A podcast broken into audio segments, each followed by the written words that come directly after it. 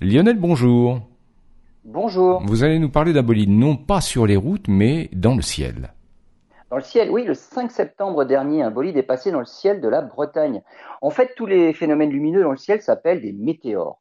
Les moins lumineux, on les nomme les étoiles filantes, sont juste de petites poussières qui traversent l'atmosphère. Et les grains les plus gros, en fait, forment des bolides vraiment très brillants. Près de 400 témoins ont vu l'objet passer dans le, dans le ciel à 23h45 47 et certains même l'ont entendu.